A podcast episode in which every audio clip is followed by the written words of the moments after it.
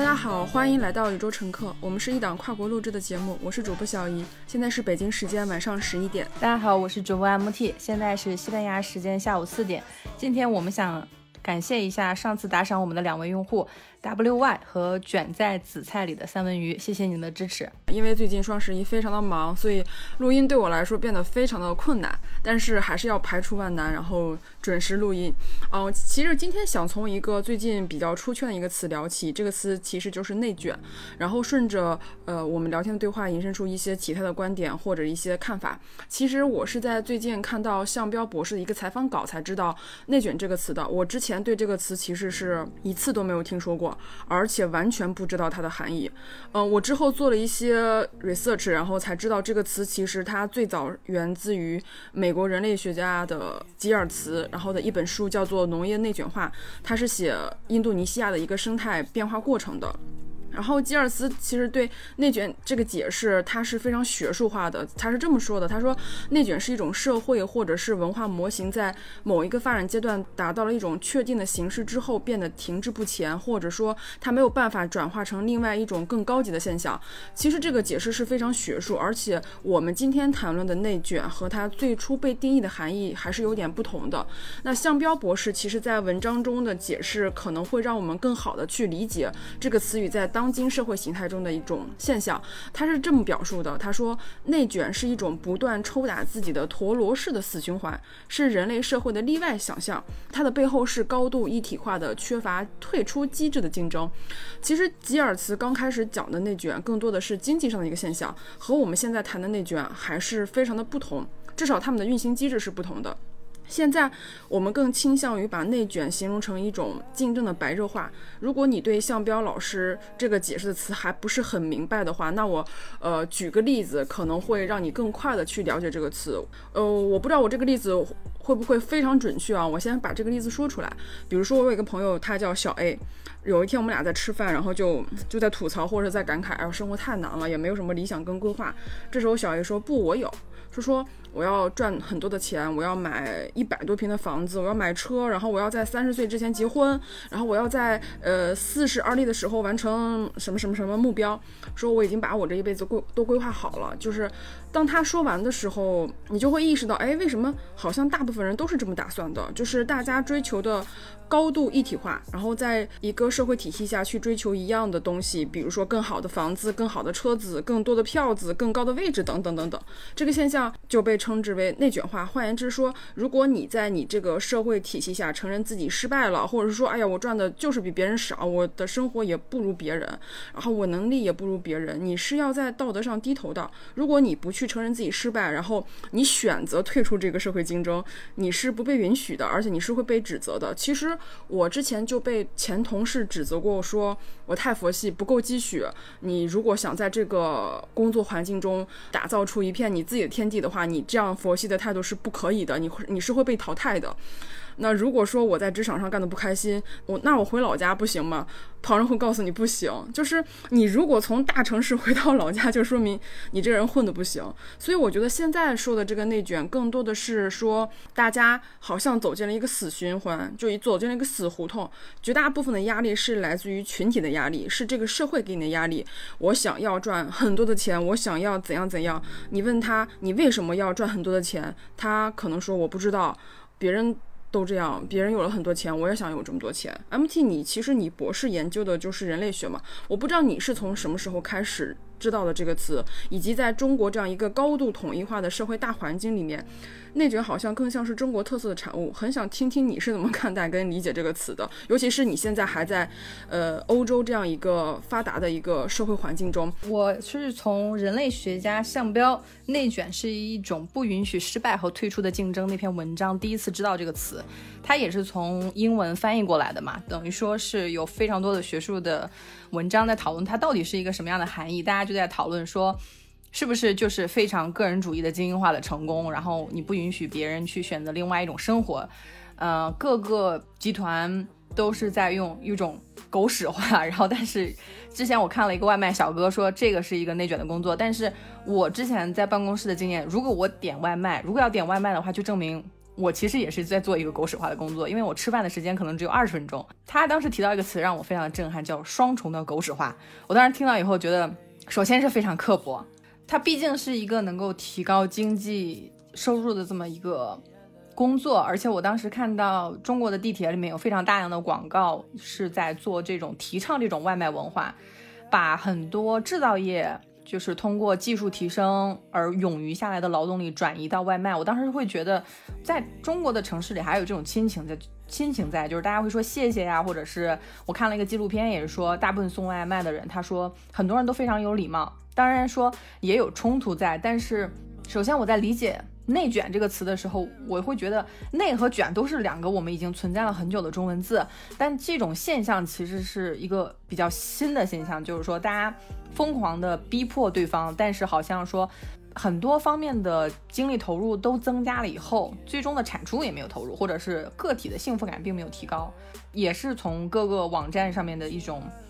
中国的学者的文章了解的，毕竟它在不同的语言里面是不一样的嘛。我在英文的看到的一些社会学的文章，它其实跟社会的连接不是很紧密，因为可能跟人口啊、跟经济形态，跟我们中国都不太一样。就是我们中国一旦有什么事儿，你就可以看到说中国有七百万的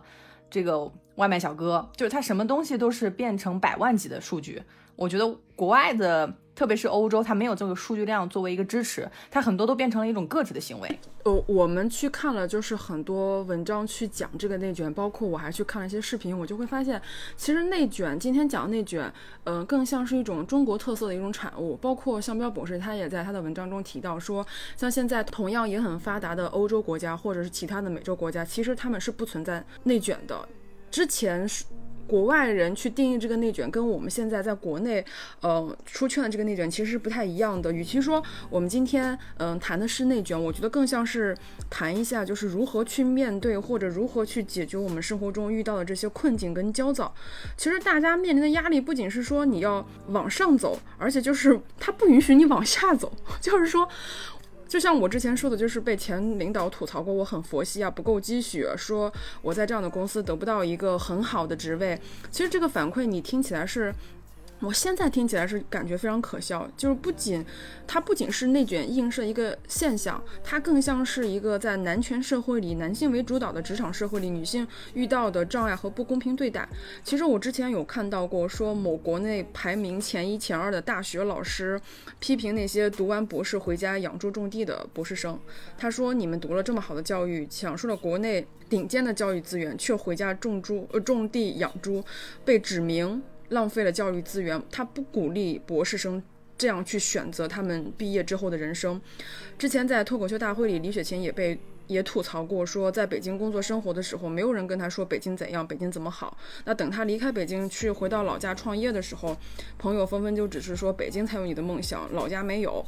其实我身边也有一些例子啊，就是大学之后毕业不想工作，然后选择去考研究生。就是你如果考研究生，你就不需要参与社会的竞争了嘛。然后结果考了两年才考上，然后研究生毕业以后他要找工作嘛，那你找工作肯定是要从最基本的实习开始。但是同龄人已经在同等的职场中混出了一些小成绩，而自己却要跟更年轻的学弟学妹去竞争共同的资源。后来决定，要不然就考个公务员吧，可以吃一辈子铁饭碗。嗯，我生活中的这样例子还挺多的，就是大家目标上高度的单一，就是为了赚更多的钱。我们的价值体系也是高度的单一，就是从小就被教育成绩好才是最优秀的孩子，然后竞争方式也比较单一，比如说我们会用。一个高考的这样一个统一标准，就是如果我们今天不讨论这个事情，然后就不去思考这个事情，默认这种规则是准确的，是符合社会发展的，是社会发展到一定地步才会出现这样，或是必然会出现这样的规则的话，那么我觉得这个事情就会恶性循环下去。我们很多人都会抱怨工作很狗血，活得还不如狗，但是自己又没有主动的去创造出自己想要的一个。道路来，所以你就会发现，左手发朋友圈抱怨九九六，右手还在加班儿。所以这个现象，我觉得是当代年轻人，包括当代当今社会，我觉得是二十岁到四十岁之间的主要的年轻人共同面对的一种困境吧，或者是共同面对一种社会压力以及社会标准。嗯，其实这个话题是有点尖锐的，因为我我之前也在看其他的听友的回复，有一些呃朋友可能说上学有上学的压力，工作有工作的压力，我们都是从这个体系出来的，所以是也也非常能理解当时可能说信息有限。或者是你的能动力有限，但是我们最近都在看的一本书就是向彪博士的《把自己作为方法》。他这本书，我我从头看到尾，一个很明显的一个感受就是，创造这本书的人他不确定这本到底算不算书，因为它算是一个访谈录。他对于传统的那种书籍的创造方法，就是一个作者一直在那儿说，你所有的读者看的时候都要跪下。但是我发现向彪博士在。对谈的时候，他经常会说：“你这个问题问得很好，我从来没有想过这个问题。”他也是一开始的时候很不希望去聊过多的自己的个人的感情、自己的个人的学术上面的一些东西。但是我在看到这本书是非常的受启发，因为他毕竟是作为北大出身的社会学，后来在牛津取得了人类学的博士，现在又留校。他的妻子还是日本人。他们两个是在新加坡认识的。你看这个国际上面的一些连接，还有新加坡国立大学的东亚研究所，我也非常感兴趣，看看有没有有有没有什么项目可以合作一下。我当时从他这知道了，说新加坡的东亚的研究所非常的棒。我后来发现它的棒的原因是因为新加坡特别小，新加坡它它比温州还要小，所以它不会说啊，我我到底是一个什么样的身份的。呃，归属感，他就他就一直在向外看，他在向看中国、看日本和美国的关系。所以说我当时看到说全球最好用的护照，新加坡排前三，日本护照和美国护照都对啊，他一百七十二个国家可以免签着去。我当时没有想到新加坡可以做到这种地步，而且我去看李光耀的书，他写的非常的透彻。我经常是标重点的，但李光耀这本书我标重点标的有点过分，我恨不得把全本每。全书都标了，我后来因为我是电子全书，对，全书都是重点。我是用那种，就是你用那个手指点着一段，它就标红了嘛。后来我发现我标完了以后，这本书没法看，就是全已经标红了。这我就在看李光耀的书的时候，我发现他特别的平和，在说这件事，他把自己的身份摆的比较正，也跟我们之前说的了解事情的时候，不是说只盯着自己的感受，因为新加坡它太小了，它。要去玩这个游戏，就要看别人是怎么玩的。但中国我们的语境都特别大，我们的中文又非常的强势。我们很多外国人在学中文的时候，你会发现他只要说的那个音儿不对，大家就会说啊，我不知道你在说什么。而且我有非常多的。朋友他们在学中文的时候，他说我在中国跟中国人练中文，他们都不愿意跟我练中文，他们只想跟我练英文。我拿中文跟他们打招呼，他们就跟我拿英文回复我。我相信这种事情很很经常发生嘛，因为大家都想练口语。我发现就是我们中国的语境去说内卷，它首先就变成了一种很难理解的事情，就好像大家对内卷的定义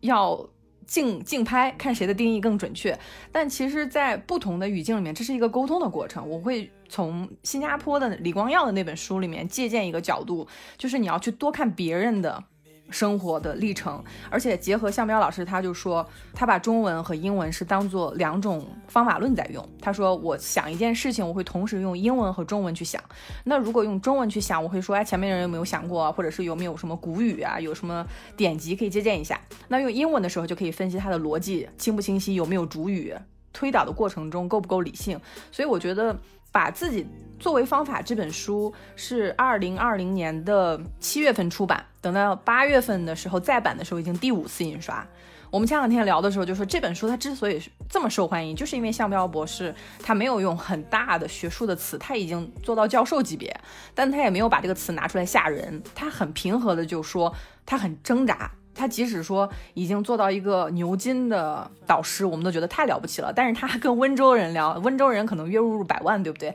就是经常会问你赚多少钱啊？啊，他就说多少钱。他说哎，你赶紧回来吧，回温州吧，不要在英国待了。所以他也要处理这个这个问题，就是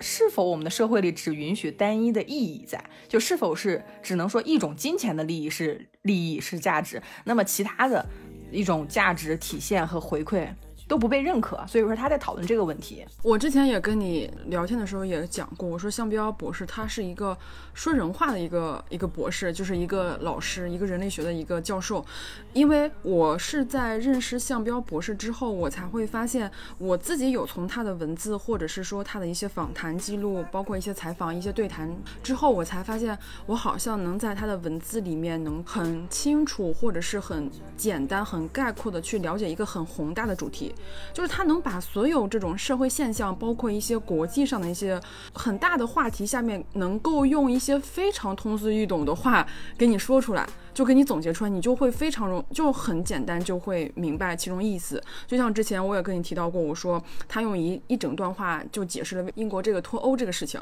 就是别人可能要讲半天也讲不明白，但是他用很简短一大段话就。讲出来就是解释的很清楚。这个事情也是我在去认识他或了解他之后，我我会突然意识到，好像我现在面临的这些问题，它不是说，呃，是我们发展到了现在这种经济水平或者是人口模式下必然的一种现象，而是说我们发生这种现象其实是有原因的。然后我们如果说不去找。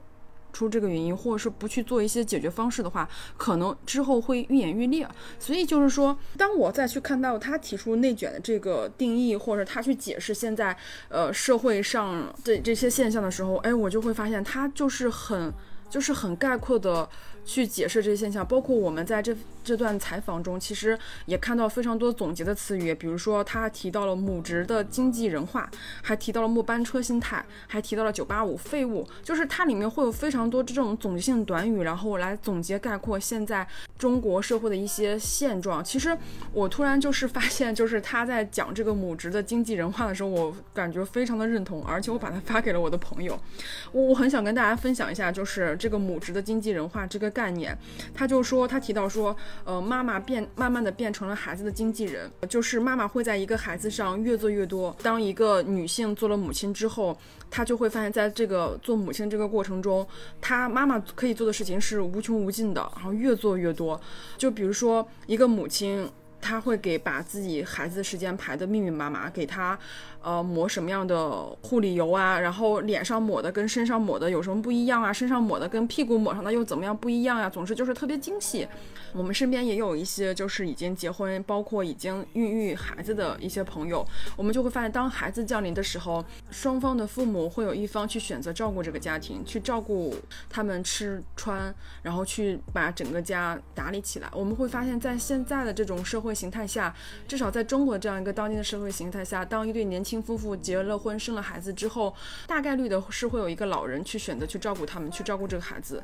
所以我觉得。这个现象，这个母母职的经济人化，好像在现在这种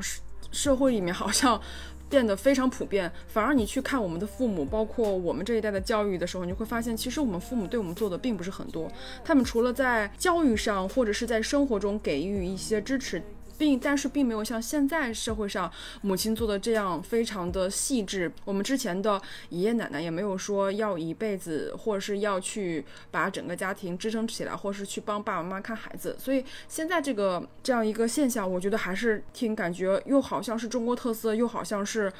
是一种有点悲剧的感觉。也不是说我不是单纯的说母职经济化，母职母职的经济人化是悲剧，我倒反而觉得说内卷。嗯，这个概念包括它揭露出来一种社会现象，是带有一种悲观色彩的，所以我觉得，哎，这个问题是一个非常值得可以拿出来讨论一下，就是哪怕讨论的不是很深入，或者是不是很准确，但是它的确是要让我们去。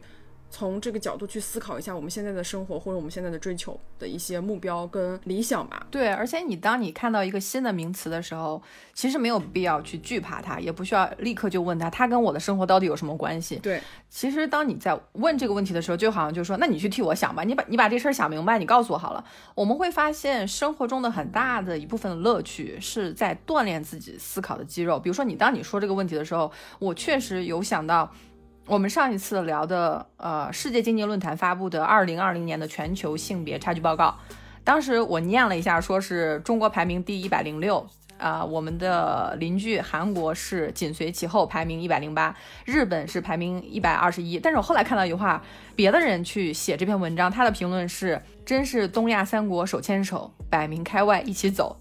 他当时说的就是排名前十的国家基本上都是欧洲国家，而且他是从一九从二零一九年算起，要彻底的消除这种性别的差距，全球还需要九十九年。也就是说，现在没有任何一个是实现男女平等的国家。我当时在看到这些母职啊、内卷这些文章，我会发现所有的信息它都是连连在一起的。就是为什么东亚，我上次说欧洲有非常多的呃奶爸，就是他背着小宝宝身上是，或者是一个人推着婴儿车去采买，那妈妈在哪儿呢？我当时就是首先是一个特别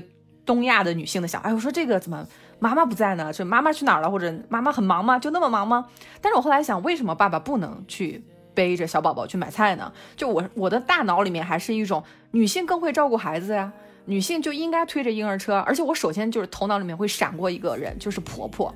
就是这个婆婆肯定会训这个呃儿媳妇说你不会照顾孩子，或者是你让我的儿子这么的辛苦。后来我就说。西班牙语，它这个语言就非常有趣。它这个语言里面就有一个词儿叫做是思想保守的婆婆，就是它本身就是说，你如果说针对说，因为你是女性，所以这个事儿就该你做的话，它其实是一一种性别歧视。在西班牙的社会，这是一种共识。我就说不愧西班牙排名全球第八，它真的是在这种语言上和社会沟通上面做了大量的沟通，才会让我看到这边有非常多的奶爸。所以说，我们当我们看到说。像内卷，它表面上是一个人类学的呃专业词汇，但是我觉得我特别喜欢向彪博士的意见，他就说人类学它这个我们学者的任务就是要提供思想的武器，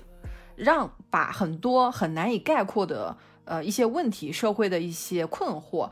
用一种比较好的这种思维方式或者大家去沟通的过程中，逐渐的去清晰，而不是说我直接告诉你这个事情是怎么样，这这事儿就完了。而是说，我们在不断的沟通和讨论的过程中，各个的方向的声音都可以被共享出来，这个是比较重要的。你像向彪博士，他出了这本书，首先是形式非常新颖，它是一个谈话录。他首先里面谈到了非常多的东西，跟他个人的呃生活也有关系。但是我前两天看到一个非常让我心酸的问题，就是有九位科女科学家获奖了。那下面很多人就评论说，这九位科学家肯定是有什么不正当的什么肉体关系。我当时看了以后非常心酸，就是我们的学术行业已经是非常少的女性，就是东京大学只有百分之二十的女孩子敢去报，而且在，别人问他说你是哪个大学，他就说是东京的大学，他不敢说是。东东大东京大学，而且还有东京大学有一些俱乐部啊，东京大学的男生非常受欢迎啊，日本的女孩很喜欢。他就说我们这个是男生专用的俱乐部，我们不接受女性成员，不接受东京大学的女性成员。我当时在想，就是如果你说你在大学里面，你就会告诉女孩子说，你不要那么聪明，或者是你不要去一直的去学术里面，或者是你受不了这份苦，这个是我们不断要去批判的一种。社会陋习，女生的智慧其实它不仅仅是体现在生活孕育方面，女性在科学文学上的贡献其实也不会比男生差。美国有一个测试叫 STM，然后有一年这个测试的前五名全是女生。高中的时候，其实我们那时候还是分文理科班的，大部分女生都留在了文科班，很多人就默认为女生就是数学数学、物理、化学不好。这其实这就是一个偏见。你看今年的诺奖，然后物理学奖的三位得主，其中有一位是女性；化学奖的两位得主全是女性；文学奖的得主也是女性。你就会发现女生并。没有比男生差什么。我说一个说法，不知道你听说过没有？叫女权出柜比同性恋出柜还得罪人。就是我，我去跟西墨西哥的人说，我说我申请西班牙的旅行签证被拒了，因为我是那种旅行的动机不可信女女子嘛。然后对他们来说，他就特别不不可理解。我说，然后他就说，那你应该找个男朋友，或者你结婚以后就好了。但是我说，我我申诉成功了，我写了一页的申诉信。他就说：“啊，你真幸运。”我说：“这不是因为我幸运，我说旅行是我的权利，我已经提交了所有需要的材料。”然后他紧接着就是问问我，他说：“你是个女权分子吧？”然后其他的那些参与会的那些人就哈哈大笑。我当时就真的不明白这有什么好笑的，一让我有一种感觉，就是承认自己是女权主义者，简直就跟承认自己是出柜一样，是要进行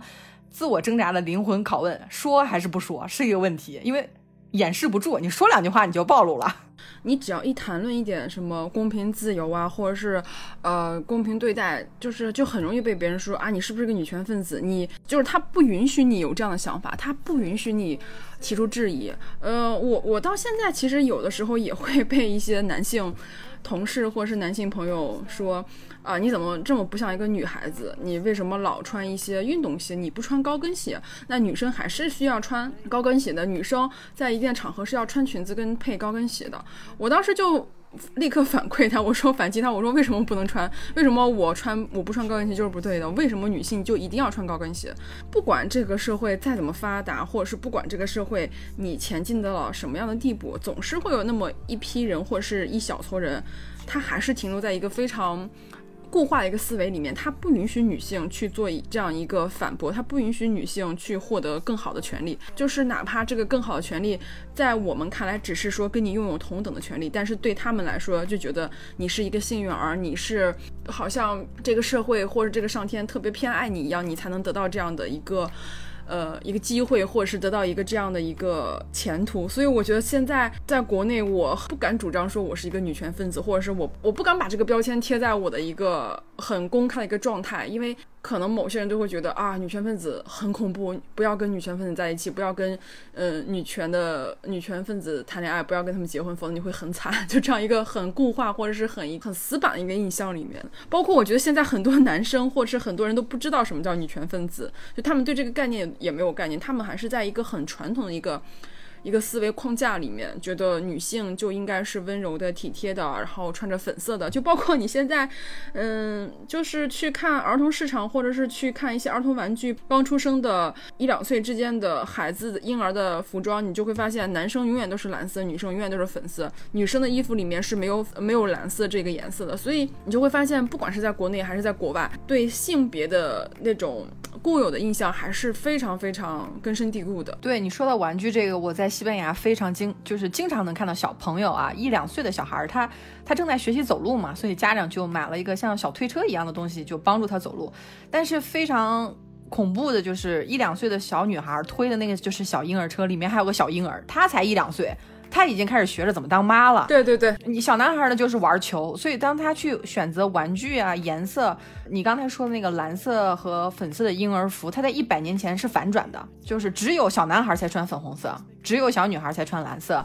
结果就是因为我我们在做市场的过程中发现，哎，就是你把它固化会更好卖啊，或者怎么样，他就会宣传这个东西。我们其实刚才提到一个女性的问题，还有一个就是很多男性并不关心。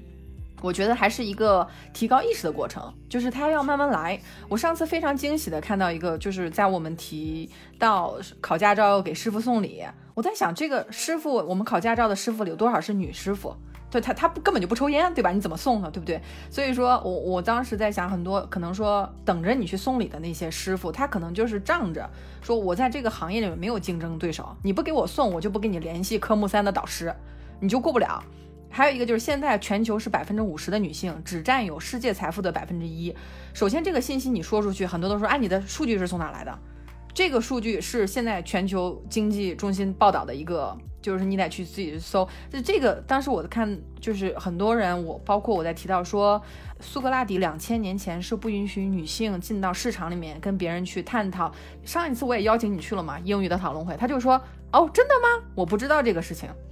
我心想，如果一个男生说这个事情，你不知道，你会说哇，他好博学，我不知道，我要去查一查。但是一个女性说这个东西，她就会打断我，她说，哎，这个东西我不知道。我当时特别反想反馈一下，因为我们说话是按照顺序的嘛。我当时问了他一个问题，我说咱们组里面有二十个参与者，只有三位女性，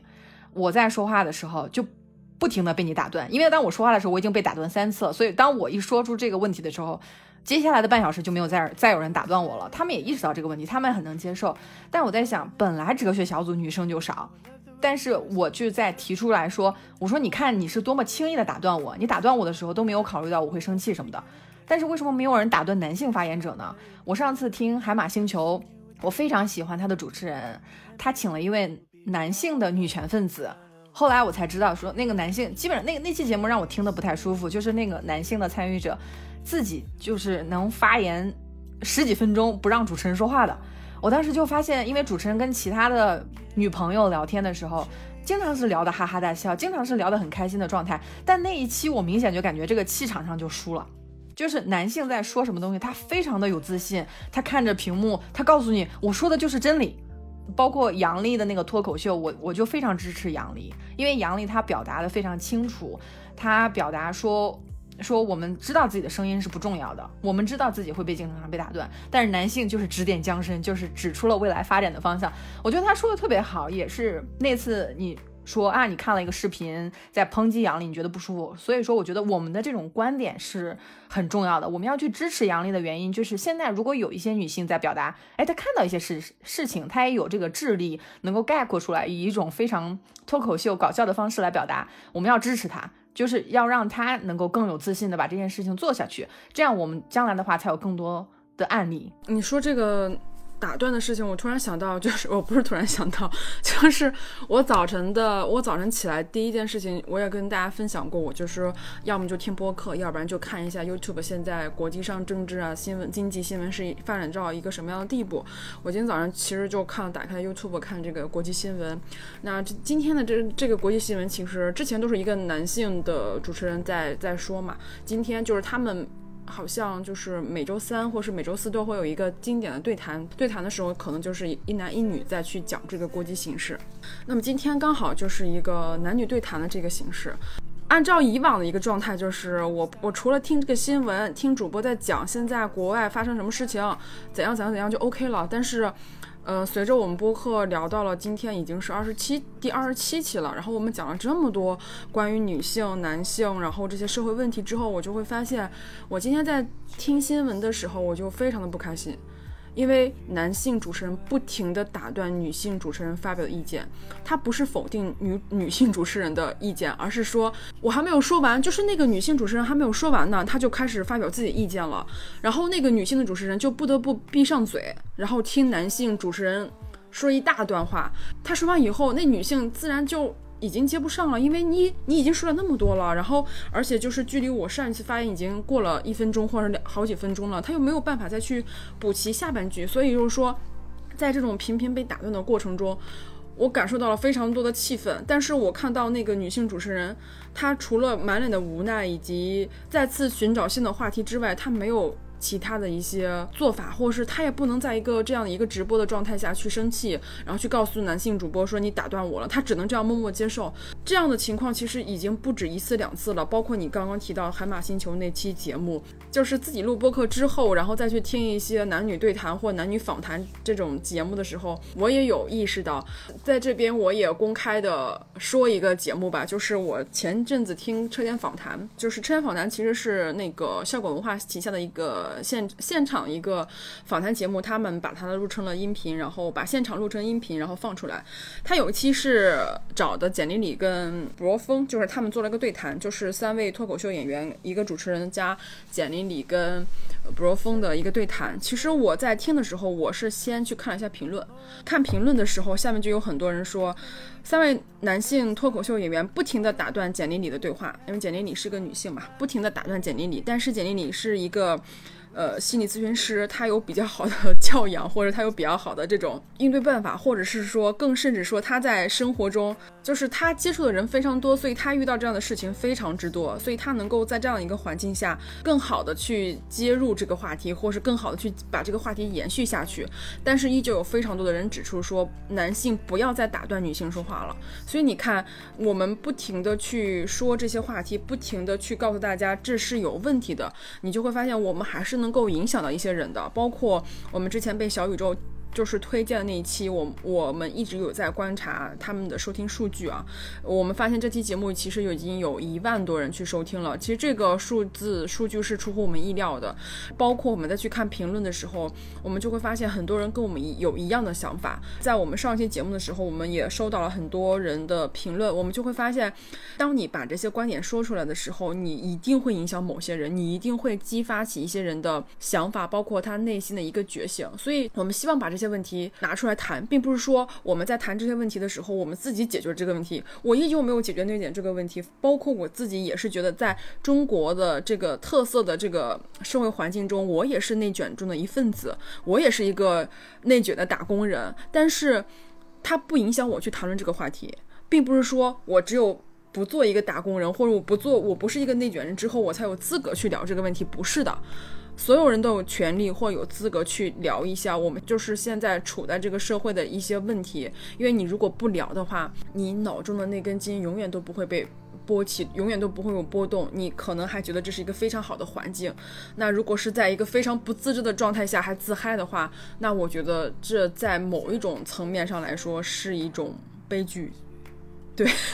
这个词有点重了，但是是我觉得是是这样，现实的确就是这样的。你刚才说到说我们去聊一些东西，我们刚开始的时候，我记得最最早的时候录一一两期的时候，我们每次也是开头说啊大家好，后来我们就自己吐槽，我们也没有大家，其实就我们俩。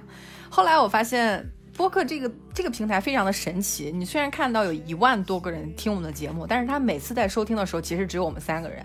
就是现在能听到这个收听的节目，就只有你和我们俩而已。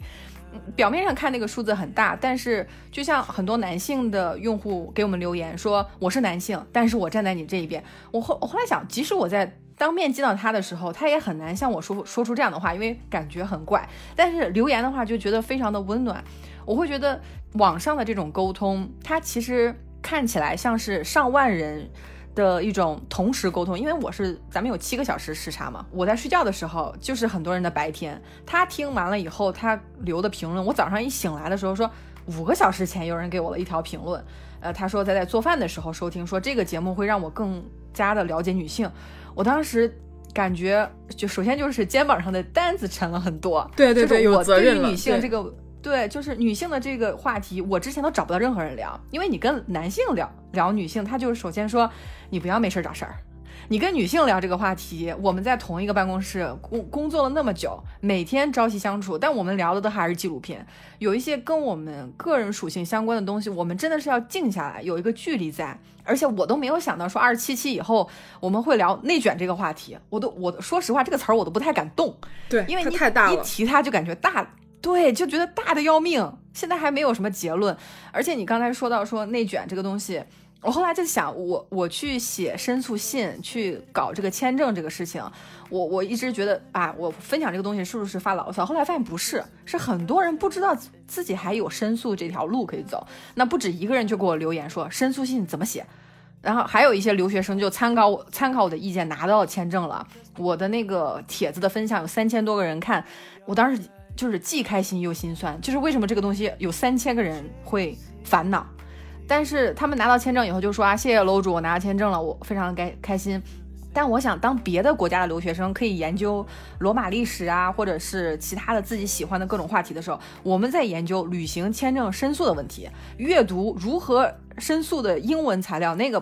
难度不亚于阅读论文，就是他告诉你一定要怎么写，你呃，你用什么样的标准，就那也好几页呢。有那么一星期的功夫，我就能读其他的一本书啊！我后来想，这这就是一种不公平的社会限制，不公平的社会限制，现实会限制我的发展空间，把我阅读书籍、自我提高的时间内卷为与不公平的社会限制斗争的时间。但是现在的游戏规则就是这么的无耻，但是我们要越战越勇，不要轻易放弃。赢是不容易的，但是我们可以互相帮助，分享一些。赢是可能的，申诉信写英文是没有问题的。虽然有很多人说啊，你去申请西班牙的旅行签证，你的申诉信必须要用西班牙语写，但是后来证明用英语写是可以的。所以说，人生就是不停的战斗，我们要就是逐渐养成一个互相支持、互相分享数据的这么一个过程。不是说这个事儿我点儿背我认了，首先就是认命，但是不认输，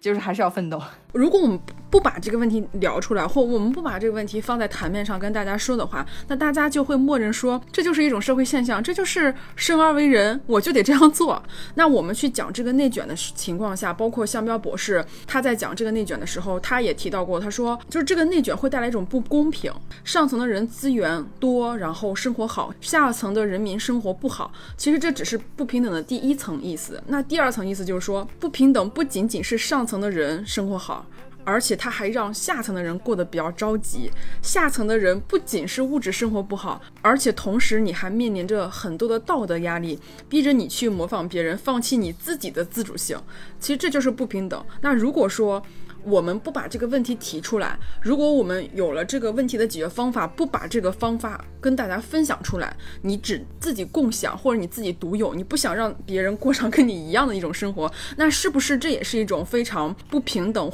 我们是更倾向于说，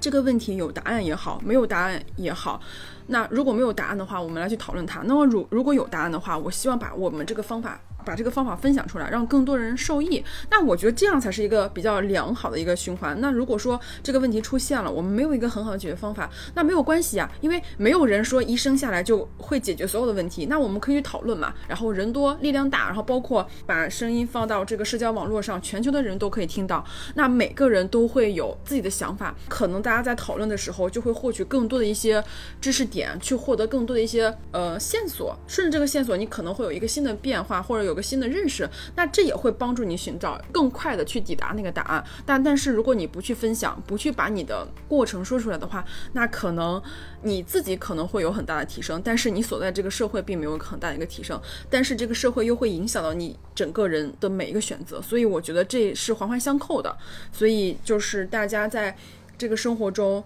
如果有什么问题呀，或是有什么好的解决方法，去分享给你身边的朋友们，去帮助更多的人去。获得更好的一些解决方式，我觉得这是一个很好的一种现象，也是能够让我们这个社会往更好的一个发展。社会如果发展的更好，我们自己也会受益，我们的下一代也会受益，我们的所有人都会受益。我觉得这样的一个心态是更好的一种心态。嗯，而且我们在生活中其实就是在不断的收集案例。比如说，我前两天看到一个新西兰的总理，她是她原来是候选人嘛，她原她是一个女性，但有记者就问说，你会在任期生孩子吗？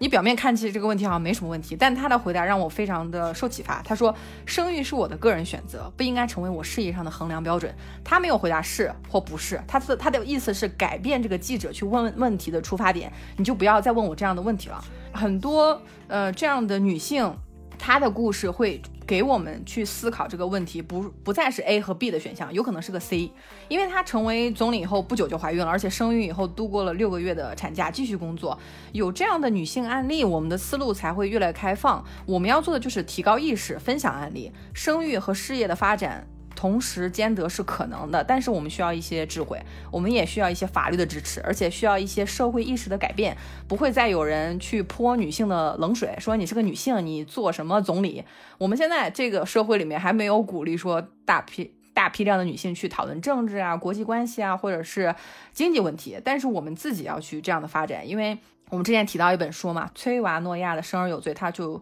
里面的白人政府说给猴子看书有什么用呢？他既然把你当猴子养，那你就要看书，就要证明给他看你不是猴子。作为一个女性的话，还是要多分享经验，通过对话把这种国际的例子，我们用中文输送到更多的人群。而且我会认为，大家要认识到自己是有力量的，自己是有知识的，可以用自己的勇气和智力去思考生活，而不是说我们看到一个难的书，一个难的词。就问好了，现在你可以告诉我接下来该怎么做了。我们之前分享过东京大学上野千鹤子教授他的对话，就是说弱者就是被打断了翅膀的人，我们要相互扶持，相互启发，我们可以慢慢的把那些断掉的翅膀养好，用自己的力量去看世界，而不用问别人说啊你这样的生活什么一种体验？因为别人的体验和你的体验是不一样的。体验这个词是以你的身体为开始的，你要肉身亲身的去试一下。是没有问题的。我们今天其实就是从最开始的内卷，然后去聊这个话题，包括也讲了现在我们这些当代的年轻人，不管是生活在国内还是生活在国外，都会有自己一些困惑呀，包括一些焦虑啊，包括一些不平等对待啊，这些东西它不是说一下子就会消失，或者是说我们没有解决办法就不要聊这个问题了。其实我们今天是希望把这个概念。讲出来，然后告诉大家有这样一个概念，大家可以就是在自己的，呃生活中去做更多的搜寻，然后去了解这个概念，然后去让自己的生活有一个更好的一个理解。就是说你在当今这个社会形态之下，你的生活现在是一个什么样的状态？那有人已经把这个状态给你解释出来了。虽然说现在这个状态并没有一个很好的解决方式，那么既然这个话题被谈出来了，就说明大家在思考。就在思考这个问题到底能不能被解决，或是能不能被优化。所以，我们觉得就是作为一个女性，或者作为一个当代的年轻人，我们不要怕被边缘化，或者说，哎呀，我知识不够，然后我不能把自己，嗯，不懂的太多，或者是说，我们不能把真实的自己体现出来。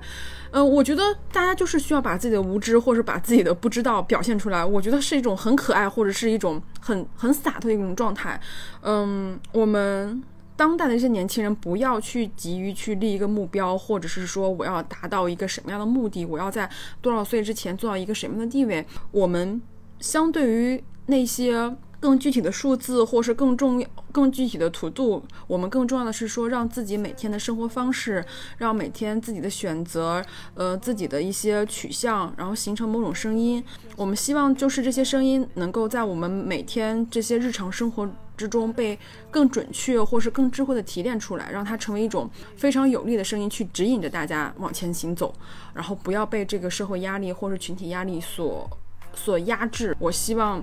能有更多人可以很坚定，或者是很简单，或者是很智慧的去生活。一方面是相互支持、互相分享，因为这些问题可能都不是一个人在默默承担的。很多困境分享出来以后，会发现哦，原来别人也有这样的问题。那没关系，大家一起用力去思考，互相交流就可以。还有一个就是女生其实可以更有自信一点，因为当时我们之前提到过，在我们的十二期。第十二期穿越时空体验不曾存在过的宇宙。我们之前聊到翻译莎士比亚的朱生豪，他非常年轻，他非常的有自信，但是他的伴侣终生伴侣叫宋清如，当时有人说要给宋清如写传记，被他拒绝了。这个女孩说有什么好写的？他译莎士比亚，我就只给他做做饭而已。所以说当时我在想，为什么现在我们拿不到各种关于宋清如和朱生豪他们两个的传记？其实还有一个就是，女性在机会来临的时候不要拒绝，不要说我不够格，我没有想好，我不说，就是这些东西都是需要练习的，有一点点，做一点点，一步一个脚印，先做起来再说，就像。像喵博士说的，先把这个打火机做出来再说。我特别喜欢米歇尔奥巴马在他的纪录片中最后一段讲话，我觉得他讲的那句话特别好。我每次看的时候，都感觉非常的有力量。我今天想在节目的最后跟大家分享一下这样的一段对话。他是这么说的：大家会聚在一起，不同的背景，但会同声说道：“我不是孤军奋战。”我喜欢这种没有分歧的感觉。如果我们都对别人坦诚一点，把我们的故事讲出来，我们真实的故事。就会打破隔阂，但要这么做，你必须要相信自己的故事值得说，敞开自己，勇敢的敞开自己。我们在一个重大的抉择时刻，我们需要去思考，以国家整体而言，我们究竟是谁？我仍然存有盼望，人民还是想要更好，就算不是为了自己，也是为了下一代。这就是我最基本的快乐。我每次听到这段话都充满力量。在地球彼岸的一个地方，有一位女性说的话鼓舞了在中国生活的我。我们希望我们的对话跟分享也可以偶尔对你们有一些启发。谢谢大家今天收听，我们下期再见。谢谢你的收听，再见。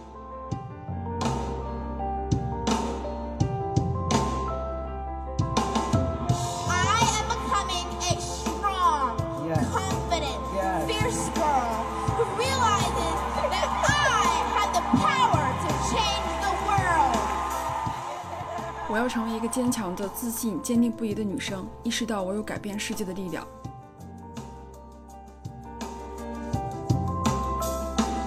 I am a non-binary human, and um, I am becoming brave and unafraid to live openly, truthfully, and joyfully. 我是一个非二元性别的人，我要成为一个勇敢、毫不畏惧的人，去开放、真实、快乐的生活。